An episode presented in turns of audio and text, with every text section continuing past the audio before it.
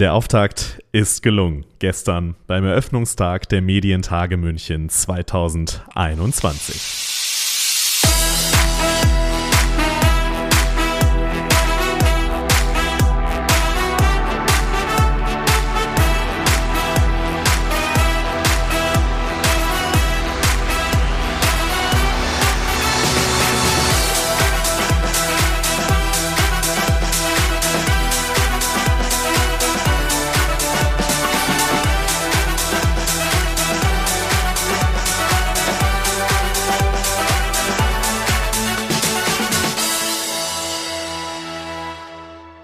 Ob es die spannenden Diskussionen beim großen Gipfel waren mit unter anderem Mighty Nguyen Kim, Katja Wildermuth oder Markus Söder, ob bei den vielen anderen Panels mit Gästen vom Wackenchef Thomas Jensen über Reporter Thilo Mischke bis hin zu Ilse Aigner, aber vor allem auch ihr seid endlich wieder da. Endlich nach so langer Zeit, nach den rein digitalen Medientagen im vergangenen Jahr, endlich wieder Begegnung und Austausch. Wir blicken heute Morgen am Dienstag, den 26.10., zurück auf den ersten Tag der Medientage München, schauen aber natürlich auch, was heute so ansteht. This is Media Now, der Podcast der Medientage München.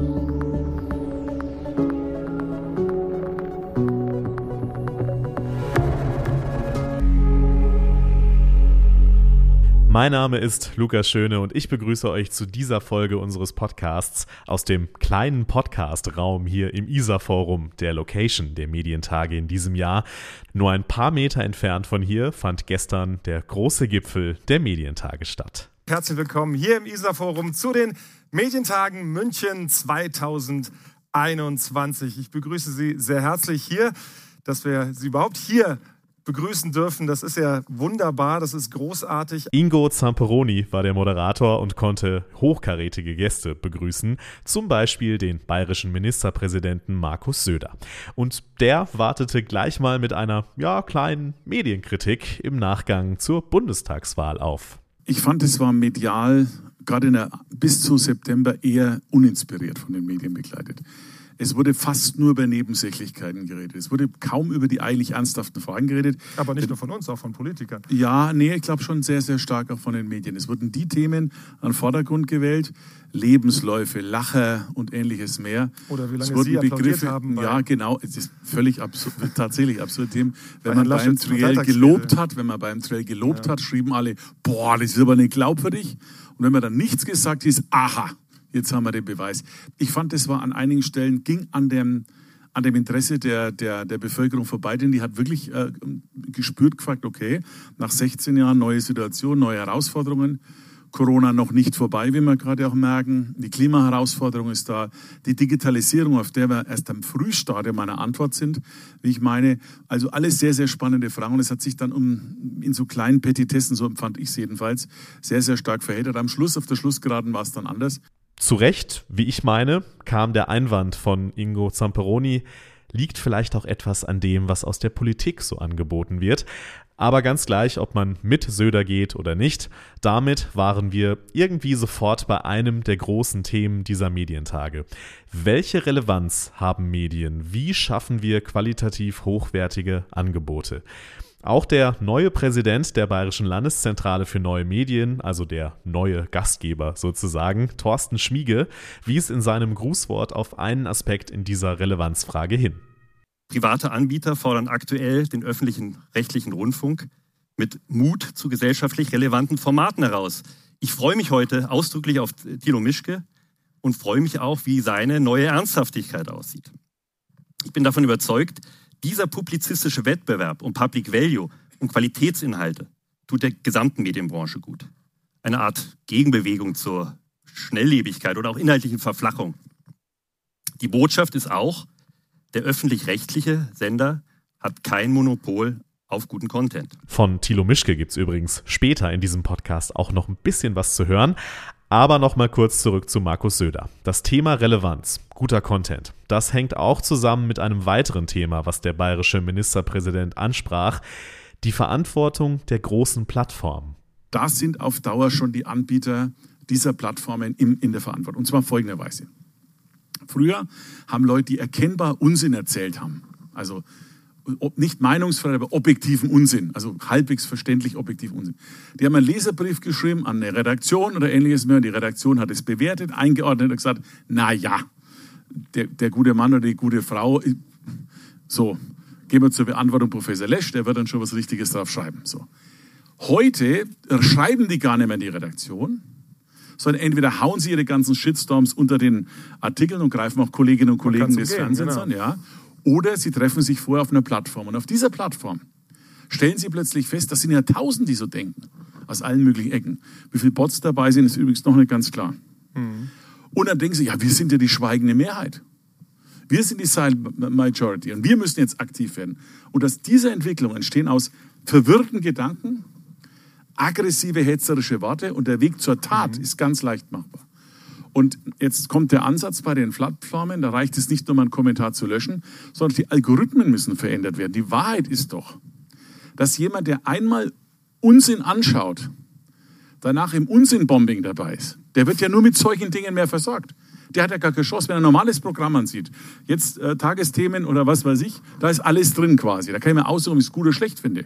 Oder ich kann auch durchzappen in meinen Programmen, da gucke ich mal was anderes an. Jemand, der sich mehr für was weiß ich, Alaska-Fischerei anschaut, schaut dann D-Max an. Was zwar nicht warum, aber das kann man machen. So, hat die Auswahl. Aber er wird nicht mit seinem einzigen Zugang, den er hat, versteht Sie, was ich meine, bombardiert, immer mit dem gleichen Thema und rutscht, wirklich, und es ist bei diesen, bei diesen Hardcore-Dingen so, du rutscht in eine Art sektenähnliche geistige Gefangenschaft. Also schon an diesen kleinen Ausschnitten zeigt sich, wo es überall neue Perspektiven braucht und welche Rolle der große Begriff der Relevanz und der Qualität dabei spielt. Vor allem auch die Pandemie und die Klimakrise zeigen, wie wichtig das ist. Und da landen wir schnell beim Thema Wissenschaftsjournalismus. Eines der bekanntesten Gesichter dieses Fachs ist Mighty Nguyen Kim, die Chemikerin ist und die zeigt, wie wichtig auch solche Quereinsteigerperspektiven für die Medienbranche sein können, gerade wenn viel Fachwissen gefragt ist, wie wir das ja erlebt haben in den letzten Monaten. Ingo Zamperoni fragte sie dann auch gleich. Diesen Schritt von der Wissenschaft in die Medien, hast du den bereut? ähm, nein, tatsächlich nicht. ich bin ähm, manchmal sehr nostalgisch, wenn ich ans Labor zurückdenke und meine Chemikerfreunde sagen mir dann, das ist ja voller Bullshit und ich würde ja nach zwei Wochen wahrscheinlich wieder zurück wollen. Und wahrscheinlich haben sie recht. Also es, ich bin vielleicht als, als Mensch auch zu ungeduldig, um in der Forschung zu sein, wo es wirklich heißt, sieben Tage die Woche. Ähm, äh, mit sehr wenig Urlaub, ähm, Jahre, eigentlich eher Jahrzehnte lang an etwas zu forschen, um möglicherweise einen Durchbruch beizutragen. Und ich bin nur sehr dankbar und voller Respekt für meine KollegInnen, so verstehe ich sie auch im Labor, die da weitermachen. Aber ich habe für mich eben festgestellt, was bringt es auch für mich, ähm, im Labor jetzt an einem neuen Impfstoff zu forschen. Ich habe tatsächlich während der Doktorarbeit an Drug Delivery System geforscht, also das, worin man die mRNA-Impfstoffe verpackt. Ist ja alles sehr spannend, aber was bringt es, wenn die Menschen sich das dann nicht spritzen hm. lassen möchten? Ja, ja was ähm, sie nicht verstehen eben. Das heißt, das die, so. die Vermittlung von Wissenschaft gehört für mich heutzutage eigentlich mit zum Forschungsprozess. Spannender Blick, die Vermittlung der Wissenschaft ebenfalls als Teil der Forschung zu sehen. Ein Ansatz, der Wissenschaftsjournalismus sehr gut tun kann, wie ich finde. Ebenfalls bedenkenswert Ihre Einschätzung im Gespräch mit Ingo Zamperoni, wie das Verhältnis der Medien, aber auch der Gesellschaft als Ganzes insgesamt zu Wissenschaft ist und dass die Probleme nicht unbedingt dadurch gelöst werden, sagt sie, dass man einfach quantitativ mehr über Wissenschaft spricht. Ich habe selbst gelernt, mehr ist nicht die Lösung. Ich dachte vor der Pandemie, die Wissenschaft hat ein Aufmerksamkeitsproblem. Ja. Niemand interessiert sich für uns und äh, wenn wir dann wenigstens mal in Talkshows eingeladen werden würden, dann wird alles gut. Und ähm, das war auch naiv, so zu denken, weil ich sehe natürlich, dass die Medienwelt eigentlich nicht so gut für Wissenschaft gemacht ist. Wir richten, haben ein Spotlight auf die Pandemie, während der Pandemie auf Wissenschaft gerichtet in diesem Spotlight ist gar nicht Platz für das, was Wissenschaft im Kern ausmacht, die Differenzierungen, die mhm. Nuancen, auch die Grenzen. Und ähm, inzwischen bin ich bei der Meinung angekommen, dass diese Aufmerksamkeit der Wissenschaft das Ganze eher geschadet hat, weil mhm. viele jetzt ein falsches Bild von Wissenschaft haben. Also was ich jetzt als neues schädliches Narrativ, das habe ich gestern in der Premierensendung behandelt bei MyThinkX, ja. ist dieses... Ähm, dieses Scheinargument, es gibt nicht die eine Wissenschaft als Antwort auf, bitte hören Sie auf die Wissenschaft. Mhm. Ähm, und das ist äh, eine Pauschalisierung, äh, bei der man, wenn man das äh, konsequent durchdenkt, dann auch nicht genau weiß, ob Schwerkraft existiert, weil vielleicht hm. fällt dieses Glas auch irgendwann nach oben. Also vielleicht. Ja, man kann es nicht ausschließen. Ja, man kann es nicht äh. ausschließen, eben. Also deswegen wollen wir jetzt darüber noch diskutieren. Nein, also es gibt, ich glaube, äh, Deutschland hat hat, glaube ich, ein komisches Verhältnis zu Naturwissenschaften. Also äh, der intellektuelle Deutsche der hat am besten Philosophie studiert und ähm, kennt sich natürlich mit Politik und äh, Kultur aus, gerne auch mit Kunst, Literatur. Ja. Aber was eben die drei Hauptsätze der Thermodynamik Wobei, sind. Wir haben jetzt immerhin Chemie-Nobelpreis äh, nach Deutschland gekriegt. Und, äh ja, und, und, warum, und worum geht's? Das weiß jetzt wieder niemand. Nein. Ja. Na, wer hat sich am Ende auch ertappt gefühlt? Also ich schon, muss ich ehrlich gestehen. Und für einen Ansatz, auf welchen verschiedenen Ebenen man Wissenschaftskommunikation angehen kann, um eben auch ein bisschen mehr Gefühl dafür zu schaffen, hatte sie dann auch noch ein, ja, ganz schönes Bild parat. Für mich ist Wissenschaft mit irgendwie so eine Zwiebel. Mhm. Und ganz außen, sagen wir, auf TikTok kann man auch Wissenschaft vermitteln. Ist auch die Tagesschau gibt es auf TikTok. Ja. Aber es ist oberflächlich. Ja. Aber ja, ist quasi zum. Man erreicht sehr viele Menschen. Und dann in der Mitte der Zwiebel ist dann die originalwissenschaftliche Veröffentlichung. Das ist dann ähm, der, der, der, Kern, aber mhm. der ist nicht mehr für viele zugänglich. Und deswegen hat eigentlich jede Schicht ihre, ihre Rechtfertigung. Ich persönlich, mir macht es in, weiter innen jetzt wie ein bisschen mehr Spaß. Aber natürlich bin ich froh, wenn ich meinen Tagesthemen-Kommentar sprechen darf. Oder äh, ich gehe auch äh, zu Polit-Talkshows, auch wenn ich so eine gewisse Hassliebe dazu pflege, weil ich eigentlich denke, es ist völlig falsche Format für Wissenschaft. Und manchmal denke ich dann doch so, ja, wenn ich nicht hingehe, dann geht halt jemand anderes hin. Das war die Perspektive von Mighty Nguyen Kim vom ZDF. Eine andere öffentlich-rechtliche Perspektive kam beim Medientage-Gipfel von Katja Wildermuth, die seit einigen Monaten die erste Intendantin des BRs ist und die Herausforderungen skizziert hat, vor denen sie in ihrer neuen Aufgabe steht. Ja, ich würde sagen, wir sind nicht Pioniere in Qualitätsjournalismus, sondern Garanten und zwar schon seit vielen Jahren. Äh, darauf kann man sich natürlich nicht ausruhen, aber wenn Sie vorher gefragt haben, was sind sozusagen äh, die Tendenzen, die wir auch beobachtet haben in den letzten zwei Jahren, dann ist es das eine, was ähm, meine Vorredner auch gesagt haben, großes Bedürfnis nach Unterhaltung. Ähm, das haben wir auch gemerkt. Die Mediathek, auch die ARD-Mediathek ist, ist nachgerade explodiert, was die Nutzungszahlen angeht. Deswegen haben wir auch ja jetzt eine ARD-Programmreform äh, beschlossen, wo wir uns mehr konzentrieren wollen auf nonlineare Formate, also Formate, die in Mediatheken besonders gut, also in unserer Form von Streaming besonders gut äh, gesehen werden. Das sind fiktionale Formate, Filme, Serien, aber eben auch Dokumentationen. Ähm, Informationen auch, ja. Äh, genau, aber bei die Information, ich glaube, wir müssen, das ist das Zweite, äh, es gab ein riesiges Informationsbedürfnis. Wir müssen aber immer mehr differenzieren, das haben die Vorredner auch schon gesagt. Rede ich jetzt sozusagen, wenn wir haben, früher haben wir immer gesagt, da machen wir neben äh, Hörfunk und Fernsehen, machen wir auch noch online. Mhm. Aber online ist ja sehr, sehr komplex und wir müssen differenzieren. Geht es jetzt um das Smart TV am Abend oder geht es um das Handy in der U-Bahn? Mhm. Und, ähm, und wir haben gemerkt, das Informationsbedürfnis ist ganz stark, es zielt eher auf das Handy in der U-Bahn, das ist klar. Und was wir auch gemerkt haben, dass ja die Pandemie ähm, und, und damit viele gesellschaftliche Phänomene uns ganz unterschiedlich treffen, ob wir nun Stadt oder Land sind, alt oder jung, ähm, ähm, hochspezialisiert oder bildungsferner und dass diese Differenziertheit, die Vielfalt, über die vorher auch schon geredet wurde, die Vielfalt auch im Informationsbereich, dass das eine unserer ganz großen Stärken ist. Alleine in Bayern, selbst globale Themen, ob jetzt Klimawandel oder so, wird in Nordbayern ganz anders wahrgenommen und auch ganz, ganz, ganz anders spürbar als in Südbayern. Also diese Ausdifferenzierung und die Vielfalt und diese regionale Verwurzelung in der Information ist, glaube ich, das, was wir sozusagen nicht als Pioniere neu entdecken müssen, aber was wir natürlich weiter stärken müssen. Das wird einer unserer USPs sein, ganz klar. Hannes Ametsreiter wiederum, CEO von Vodafone Deutschland, fokussierte sich unter anderem auf die Kooperation zwischen Content-Anbietern. Ich glaube, dass der Content seine Kraft am meisten entfalten kann, wenn er nicht eingesperrt wird, sondern wenn er frei verfügbar ist und äh, es hier keine Zensur gibt, die ausgeübt wird. Also von daher äh, vernünftige Reichweiten zu schaffen mit einem vernünftigen Anspruch. Und ich finde wahnsinnig spannend, jetzt auch dieses Rennen zu sehen.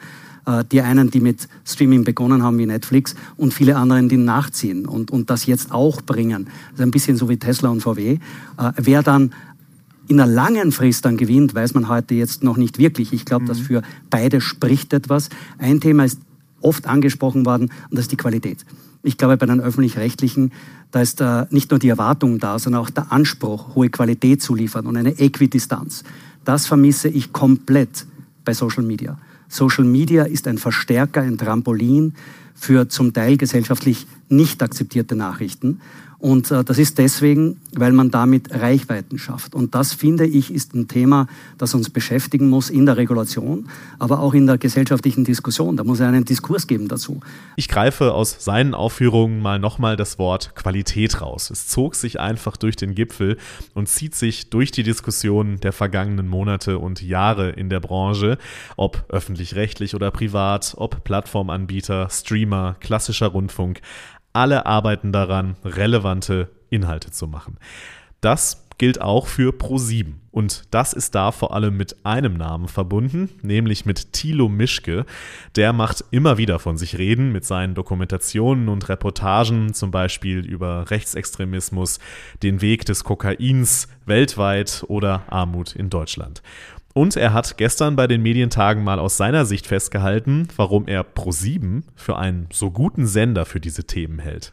Das ist eine schöne Frage, die leider für RTL und ZDF nicht so positiv ausfällt, aber für ProSieben sehr positiv ausfällt, weil äh, das Team, das uns betreut bei ProSieben eben sagt so macht und wir reden euch erstmal nicht rein. Wir sagen nicht, wie wir es hätten, wie wir es hätten besser gemacht. Also diese Erfahrung habe ich, äh, da ich aus dem Printjournalismus komme, äh, sehr brutal immer wieder machen müssen, dass wenn man Themen in alten, großen, gewachsenen Redaktionen vorschlägt, man immer Vorschläge bekommt, wie man es besser machen könnte. Aber man fängt dann auch nie an. Und bei ProSieben ist einfach so, macht, wir vertrauen euch und zeigt uns das fertige Produkt. Das beste Beispiel eigentlich für diese tolle Zusammenarbeit ist der äh, Rechtsextremismusfilm aus dem letzten Jahr, wo einfach gesagt wurde, so, okay, wir räumen 20.15 Uhr frei. Das Ding ist so gut, das müssen wir machen. Und da kam nicht, als ich 1976 äh, schon bei den Dortmunder Neonazis stand und da habe ich aber das gefragt, warum hast du denn nicht das gefragt? Sondern da wurde einfach einfach vertraut und das Vertrauen ist aber eben, dass wir nach journalistischen Standards arbeiten, dass wir uns an die Regeln halten, dass wir nicht bescheißen. Und das finde ich gut. Und wir müssen mit jedem Film auch immer wieder neu beweisen,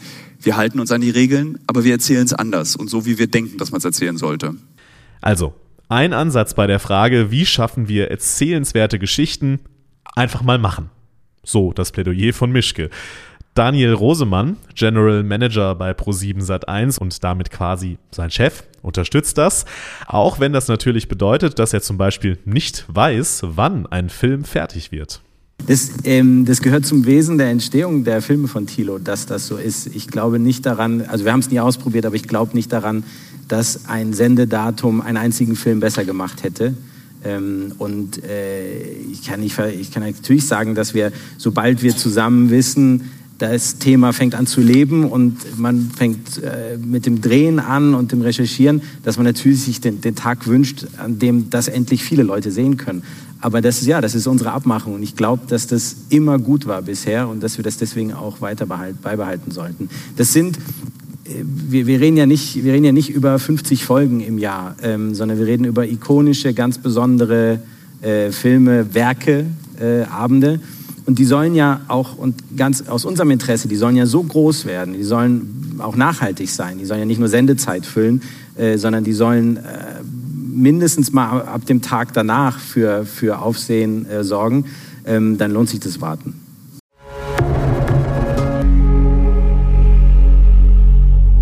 Und zum Thema Relevanz bei privaten TV-Sendern freue ich mich, dass gestern noch eine Speakerin kurz bei mir im Studio halt gemacht hat, um noch ein wenig eingehender über das Thema zu sprechen, nämlich Konstanze Bayer, die Chefredakteurin von RTL 2 und dort auch Leiterin der Abteilung Wissen und Dokumentation.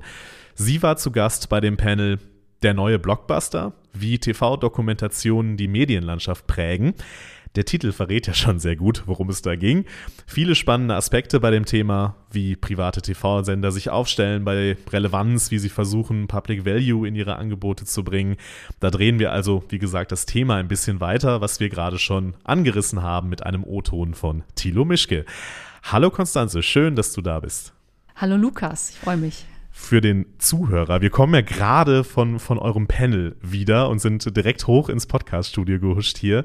Ähm, bevor wir inhaltlich darüber sprechen, äh, worum es da gerade ging und wie du auf das Thema blickst, wie war denn da so dein Eindruck bis jetzt? Äh, wir stehen ja so am, ja, mit am Ende des ersten Tages der Medientage. Wie hast du als Speakerin heute das erlebt hier? Also sehr, sehr positiv. Zum einen äh, finde ich es wahnsinnig toll, endlich mal wieder echte Menschen zu treffen und auch mehr als zwei oder drei. Ja. Und ähm, dann habe ich mich riesig gefreut, weil ich gerade einen ehemaligen Kameramann von mir wieder getroffen habe. Mit dem habe ich viele, viele Jahre gearbeitet und plötzlich äh, steht er da und ist der Kameramann für das Panel, auf dem ich sitze. Also schöner kann es gar nicht starten. Wunderbar. Und wir haben uns riesig gefreut, uns wiederzusehen. Der heißt zufällig genauso wie ich, nämlich Bayer. Ach, sehr gut. Auch dafür sind die Medientage gut, dass man unverhofft auch mal äh, alte Weggefährte wieder trifft. Auf jeden genau. Fall. Sehr Reunion. schön. Sehr schön. Gehen wir mal ein bisschen auf das Thema, ähm, worüber ihr gerade auch im Panel gesprochen habt. Was heute den ganzen Tag ja irgendwie schon so ein bisschen im Raum steht, ist das große Thema Relevanz, das große Thema, wie schaffen wir guten qualitativen Content und auch die Frage, wie nähern sich oder welche Rolle spielt da eigentlich öffentlich-rechtlich im Verhältnis zu privat? Ähm, Im Gipfel hieß es so schön, dass ähm, die, unser Präsident der BLM hat es gesagt, dass die öffentlich-rechtlichen nicht mehr das alleinige Monopol auf guten Content haben. Und in diesem ganzen Kontext stand ja auch irgendwie dann euer Panel gerade. Ähm, wir haben so ein bisschen gefragt in dem Titel, wie prägen denn die TV-Dokus nun die Medienlandschaft? Also welche Rolle spielen TV-Dokus bei euch bei RTL 2? Also zum einen muss man sagen, es sind ähm, die Dokus vielfältiger geworden in den letzten Jahren oder in der letzten Zeit. Auch ähm, von der Umsetzung, also zum einen vom visuellen, aber auch in der Dramaturgie. Und ähm, ja, vieles ist nicht mehr ganz so altbacken und es ist nicht mehr sozusagen auch auf nur bestimmte Themen konzentriert, wie, was weiß ich, die historische Doku, die halt äh, erzählt, wie das Leben im alten Rom war. Also alles sehr schön. Schaue ich mir auch sehr gerne auch, an. Kann auch spannend auch, sein. Ja, ist auch spannend. und auch, auch da hat sich ja einiges getan. Das wird ja jetzt auch nicht mehr einfach nur von mhm. einem Experten von oben erzählt. Aber es gibt einfach eine neue, riesige Spannbreite an Themen, die für Doku würdig befunden werden und daneben gibt es noch die Reportage, das ist ja sowas wie die kleine Schwester. Manchmal sind die Grenzen fließend, ähm, manchmal werden auch die Begriffe fast synonym verwendet, was natürlich nach der reinen Lehre nicht richtig ist. Aber alles hat seine Berechtigung. Wenn es wirklich äh, gute, gute Geschichten, guter Content ist, ähm, wenn es stimmt, also wenn es einen Faktencheck durchlaufen hat, dann hat das seine Berechtigung. Und genauso, wenn es jetzt bei den privaten da tatsächlich auch eine Offensive gibt und mehr davon, ähm, ist es doch schön, wenn es mehr gibt und wenn die öffentlich-rechtlichen nicht mehr die alleinigen Absolut, das kann der Vielfalt ja auch nur, auch nur gut tun, äh, tatsächlich. Und es kann auch nur der Perspektivenvielfalt und dass man Themen auch anders anpackt. Und äh, die Möglichkeit ähm, nutzt ihr ja auch bei RTL 2, ähm, unter anderem auch mit dem Doku-Lab, was ihr ins äh, Leben gerufen habt. Äh, erzähl doch mal einmal ganz kurz nochmal, was ist denn das Doku-Lab? Ähm, das DokuLab ist ein, ein Projekt, das Recherche fördern soll. Also das ist ja immer der Zeitpunkt, wenn man als Autor oder Autorin eine Geschichte im Kopf hat oder eine Idee, die am allerwenigsten honoriert wird. Also man hat eine Idee und sagt so, wow, da müsste ich jetzt mal recherchieren. Das kostet Zeit, das kostet Geld. Und ähm, in der Regel sollte man aber, wenn man jetzt beim Sender pitcht, schon ein ausgefeiltes Konzept da liegen haben. Also wenigstens mal ein Treatment und vielleicht auch schon die ersten Protagonisten und Zugänge. Und da haben wir gesagt, da wollen wir ansetzen und wollen genau diese Phase, die davor liegt, fördern. Und zwar auch ergebnisoffen. Ja, wir wollen, ähm, wir haben einen Aufruf gestartet, sich mit Ideen bei uns zu bewerben und haben dann mal abgewartet. Äh, ja, am Anfang war es sehr zäh. Ich gebe okay. das jetzt hier zu. also die ähm, hat sich mal wieder bewahrheitet, alles auf die letzte Minute.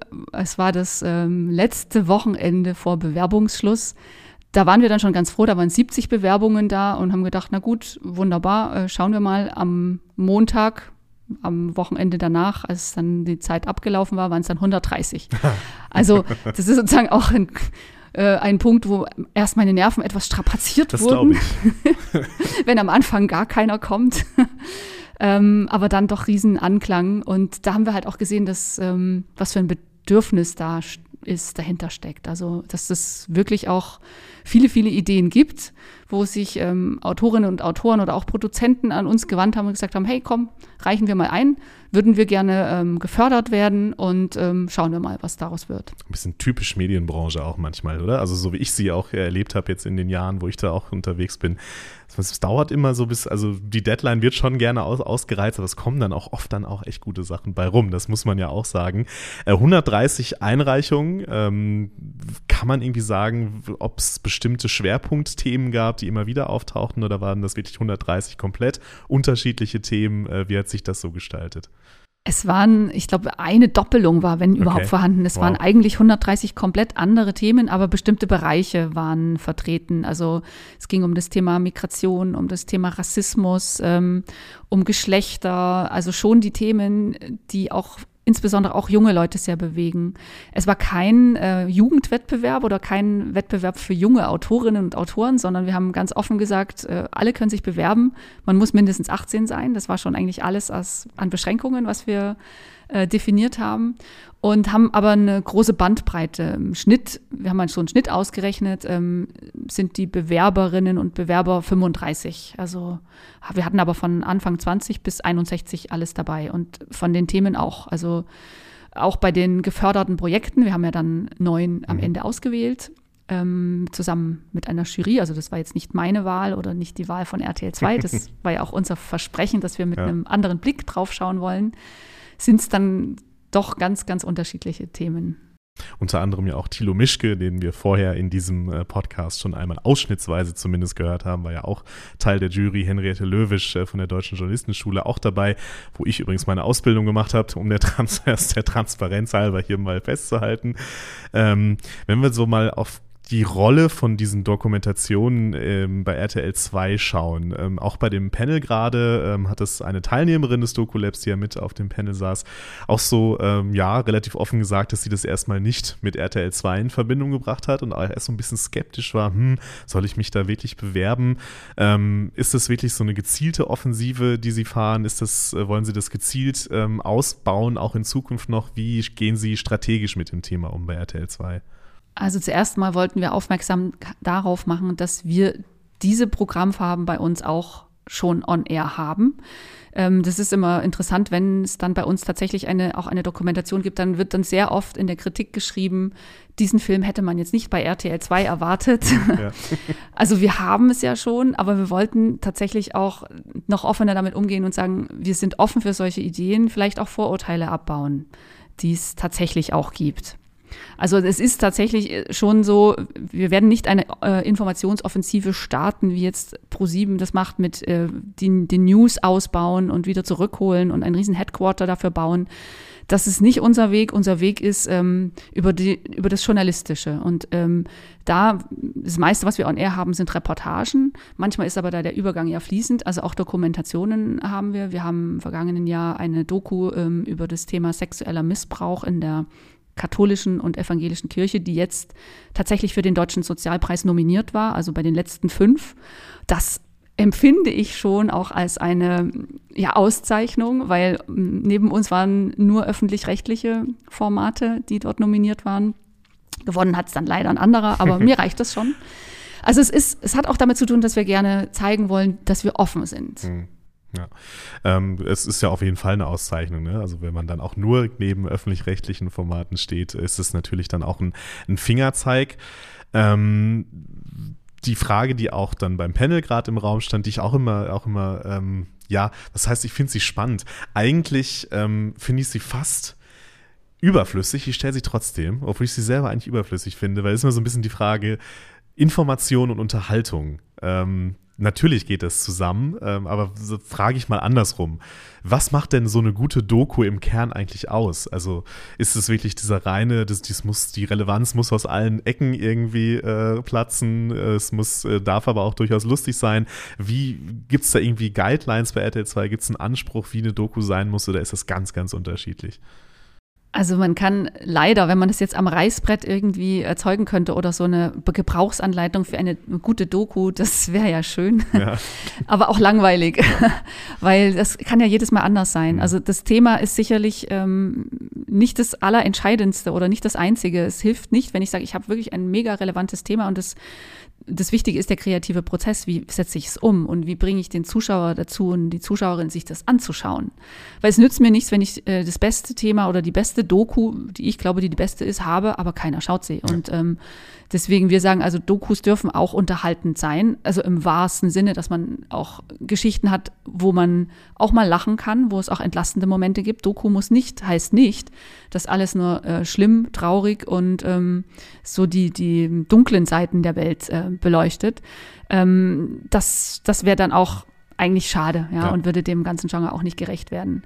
Und ich finde, eine Doku ist dann gut, da kann es wirklich auch ein schwieriges, schwieriges Thema sein, wenn es ähm, die Autorin der Autor schafft, mich zu fesseln. Und das sind, ist meistens über die Geschichten von Menschen, denen ich nahe komme, bei denen ich vielleicht länger dabei bin, die, die mir ihre Seele öffnen und, und ähm, an ihren Gedank Gedanken teilhaben lassen. Also dann ist es auch, ähm, dann kann es auch eine gute Doku sein. Und wenn dann, wie in der klassischen Doku, das auch vielleicht noch eingeordnet wird von, da dürfen dann auch Experten dabei sein, äh, die mir vielleicht bestimmte Dinge nochmal anders erklären oder an die Hand geben.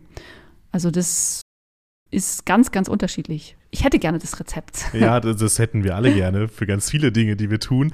Aber irgendwo ist es ja auch spannend, oder? Also, dass man immer, man fängt ja immer wieder von Null an. Ne? Also, wenn man wieder ein neues Thema anfängt, dann kann man noch so die, die Sache, die man vorher gemacht hat, noch so erfolgreich gewesen sein oder noch so gut geworden sein. Man fängt wieder bei Null an. Macht ja auch irgendwie ein bisschen den Reiz aus. Ist auch zuweilen anstrengend, äh, aber das ist ja auch irgendwie Teil, Teil des Jobs, den wir, den wir hier machen. Was mich noch interessieren würde, ähm, du hast es gerade so schön gesagt, auch auf dem Panel, ähm, Menschen schauen sich gerne Geschichten über Menschen halt einfach an. Ähm, bekommt ihr oder gibt es irgendwie Rückmeldungen auch von, von den Zuschauerinnen und Zuschauern, von der Community, wie man ja heute sagt, äh, wenn ihr solche Themen behandelt? Äh, wie ist da so der Rückkanal auch der Zuschauerinnen und Zuschauer? Das würde mich auch noch äh, interessieren. Ähm, also das spüren wir ganz stark bei unseren Sozialreportagen, ähm, für die wir ja oft auch kritisiert werden. Was da leider oft vergessen wird, ist, ähm, dass das auch Menschen dazu bringt, sich solidarisch zu verhalten. Also es gab Spendenaktionen da bereits. es kommen dann Leute vorbei und möchten helfen oder fragen uns auch, wie sie helfen können. Also das ist ja nicht nicht sozusagen nur, dass man da sich hinsetzt auf der Couch und sich vielleicht über das Leben eines anderen Menschen, dem es nicht so gut geht, lustig macht, sondern es berührt ja auch. Und das ist ist eine der häufigen Rückmeldungen, die wir bekommen. So die Frage, wie können wir helfen, was können wir tun? Was so ein bisschen auch natürlich einem den Glauben an die Menschen in der ganzen Gesellschaft, wo es sehr so viel Hass gibt, ja. äh, einem auch wiedergibt. So eine Aktivierung ja. auch irgendwie stattfindet. Das ist ja auch irgendwie ein schöner, schöner Effekt äh, dann ist, wenn man solche Themen behandelt, absolut. Liebe Konstanze, vielen Dank, dass du nochmal kurz hochgeschaut hast, äh, hier bei uns in unserem kleinen, aber feinen Podcastraum. Sehr ähm, gerne. Da das ja äh, die, das erste Interview in dieser Woche ist, was wir hier führen, ähm, es halt etwas, liebe Zuhörerinnen und Zuhörer, aber das ist halt die Konferenz, äh, ein bisschen Konferenzfeeling und vielleicht hört man auch das Martinshorn, was hier im Isartor ab, ab und zu hier in der Innenstadt vorbeifährt. Aber hey, so ist es halt, wenn man hier in der Innenstadt sich befindet. Ich denke, das ist okay und es tut den Inhalten ja keinen Abbruch. Vielen Dank, dass du da warst und Jetzt geht's zum Get Together, würde ich sagen. Ja, ähm, vielleicht noch ein paar Minuten überbrücken und äh, sozusagen ein Wort nur, was ich ganz interessant finde, ähm, das Thema der Konferenz New Perspectives. Ähm, auch das fand ich, das passt sehr gut, weil vielleicht ist es auch gar nicht so schlecht, manchmal eine neue Perspektive auf RTL 2 zu gewinnen. Auch deswegen warst du hier und auch im Podcast, finde ich auch. Ach, so ein, ist das. Ein, ein, ein, ein auch da äh, immer wieder äh, Erkenntnisgewinn für, für die Branche, für die wir das ja hier machen, auch äh, im Podcast. Vielen Dank und dann viel Spaß gleich. Vielleicht äh, sieht man sich noch an der Gin-Bar oder so. Vielen Dank. Bis dann. Ciao. Ciao. Einen habe ich noch. Bei der Rückschau auf den Gipfel gerade habe ich den Keynote-Speaker Gunnar Wiedenfels von Discovery ausgespart. Ich habe ihn nicht vergessen, keine Sorge, aber die ganze Keynote von ihm, wo er unter anderem über den großen Merger von Discovery mit Warner Media spricht, die wird es nach den Medientagen hier im Podcast komplett zum Nachhören geben, unter anderem mit solchen Sätzen. Die Konkurrenten sollten keine Angst bekommen, aber ich glaube, wir können schon äh, mit breiter Brust hier sagen, dass das äh, das äh, nach meiner Ansicht beste Inhalteportfolio der Welt äh, wird, was wir zusammenpacken. Ja, das war nochmal der Gipfel von gestern. Heute steht dann schon der nächste Gipfel auf dem Programm, nämlich der TV-Gipfel. Sicher werden ein paar der Dinge, die wir mit Konstanze Bayer gerade besprochen haben, auch dann eine Rolle spielen. Mit dabei sind unter anderem Caroline McCall, CEO von ITV, Klaus Strunz von Bild TV und Oliver Köhr von der ARD. Es wird außerdem das Special Connect the Future of TV geben und überhaupt wird ein großer Schwerpunkt heute TV und Streaming sein. Außerdem beschäftigen wir uns auch mit Werbung und Marketing und fragen in einem Panel, braucht es noch TV-Marken? Und wir schauen auch auf die großen Player, die sowieso eine große Rolle spielen bei diesen Medientagen, weil sie eben so entscheidend und relevant sind im Markt, Facebook, Google, Apple und Co. Die bestimmen nämlich nicht nur den Nutzermarkt, sondern zunehmend auch den Werbemarkt. Und da schauen wir mal drauf. Das alles gibt es heute also bei den Medientagen München vor Ort hier im ISA-Forum am Dienstag und natürlich auch wieder im Stream auf unserer digitalen Plattform. Wir sehen uns in echt auf der Plattform oder hören uns im Podcast morgen früh dann wieder mit den Highlights von heute. Also viel Spaß bei den Medientagen München, wo immer ihr sie erlebt und bis morgen. Macht's gut.